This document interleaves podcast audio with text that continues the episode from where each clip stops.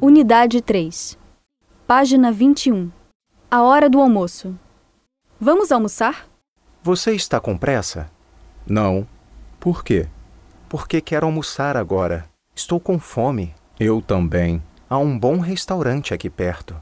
Boa ideia. Como vamos até lá? A pé, é claro. No restaurante. Quanta gente! Onde vamos sentar? Há uma mesa livre ali no canto. Com o cardápio. O que você vai pedir? Talvez uma salada de legumes? E depois carne com batatas. E você? A mesma coisa. Vou tomar também uma cerveja. Estou com sede. Hora da sobremesa.